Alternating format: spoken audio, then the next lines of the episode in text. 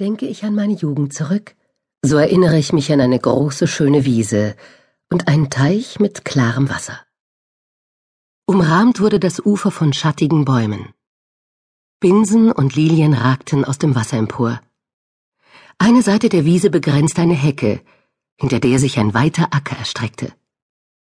Auf der anderen Seite sahen wir durch ein Tor das Gutshaus unseres Herrn, das nahe an einer Straße lag. Am unteren Ende führte ein steiler Abhang zu einem plätschernden Bach.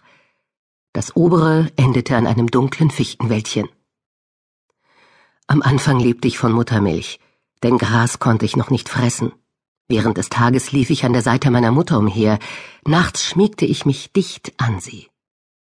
An heißen Tagen standen wir gewöhnlich am Teich im Schatten der Bäume.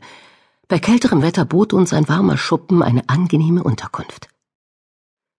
Als ich alt genug war, um Gras zu fressen, ging meine Mutter tagsüber zur Arbeit und kehrte erst abends wieder nach Hause zurück. Neben mir gab es noch sechs weitere Fohlen auf der Wiese. Sie waren älter als ich und einige von ihnen beinahe so groß wie ein ausgewachsenes Pferd. Ich sprang mit ihnen umher, und besonders viel Vergnügen bereitete es mir, mit ihnen um die Wette über die Wiese zu galoppieren. Nicht immer verlief dieser Spaß harmlos, denn meine Kameraden schlugen oft bei ihren Sprüngen aus und bissen mich. Eines Tages, als wir wieder übermütig umhertollten, wieherte meine Mutter mich zu sich heran. Hör zu, was ich dir jetzt sage, ermahnte sie mich. Die Fohlen, die hier auf der Wiese mit dir spielen, sind zwar ganz nett, haben aber keine guten Manieren. Ich hoffe jedoch, du bleibst gutmütig und folgsam und gewöhnst dir keine Unarten an. Die würden dir das Leben nur erschweren, weil du vermutlich wie ich zu einem Reit- und Kutschpferd für unsere Herrschaft ausgebildet wirst. Sei fleißig und wenn du trabst, so hebe deine Beine weit hoch, beiße oder schlage niemals, nicht einmal im Scherz. Ich habe den Rat meiner Mutter nie vergessen. Sie war ein gutartiges, erfahrenes Pferd, und unser Herr hatte sie sehr gern. Ihr Name war Duchesse, aber er nannte sie oft mein Schatz. Unser Herr war sehr gutmütig und freundlich. Wir hatten reichlich gutes Futter und einen schönen Stall. Seine Worte waren stets wohlwollend, denn er sprach mit uns, als ob wir junge Menschen wären. Alle mochten ihn. Besonders meine Mutter hing sehr an ihm. Sobald sie ihn am Tor stehen sah, wieherte sie freudig und trabte auf ihn zu. Dann klopfte und streichelte er ihren Hals und fragte, Nun, mein Schatz, wie geht's dem deinen kleinen Darky? Ich war pechschwarz. Deshalb nannte er mich so. Dann gab er mir gelegentlich ein Stückchen Weißbrot und meiner Mutter eine Möhre.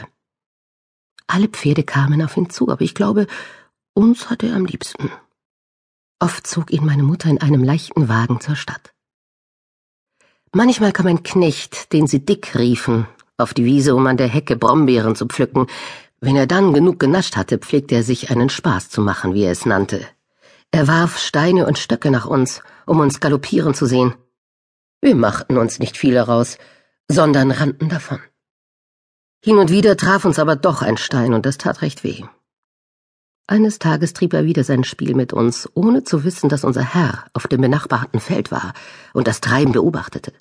Mit einem Satz sprang er über die Hecke, packte Dick am Arm und gab ihm eine schallende Ohrfeige, dass er vor Schreck und Schmerz heulte.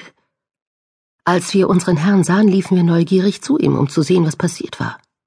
Ungezogener Bengel, rief er, was fällt dir nur ein, meine Fohlen zu hetzen? Es ist nicht das erste Mal, auch nicht das zweite, aber es soll das letzte Mal sein. Hier, nimm deinen Lohn, scher dich nach Hause und lass dich auf meinem Gut nie wieder blicken. Wir sahen Dick niemals wieder.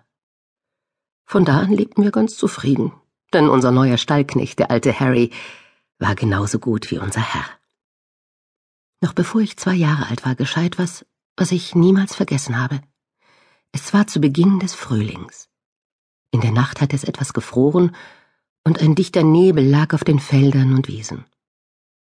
Ich stand gerade mit den anderen Fohlen am unteren Ende unserer Wiese, als wir entfernt Hundegebell hörten. Das älteste Fohlen spitzte seine Ohren. Das sind Jagdhunde, sagte es. Von uns gefolgt trabte es auf eine Stelle zu, von der wir über die Hecke hinweg auf die umliegenden Felder blicken konnten. Meine Mutter und ein altes Reitpferd unseres Herrn kamen hinzu. Ihnen schien dieser Vorgang vertraut zu sein.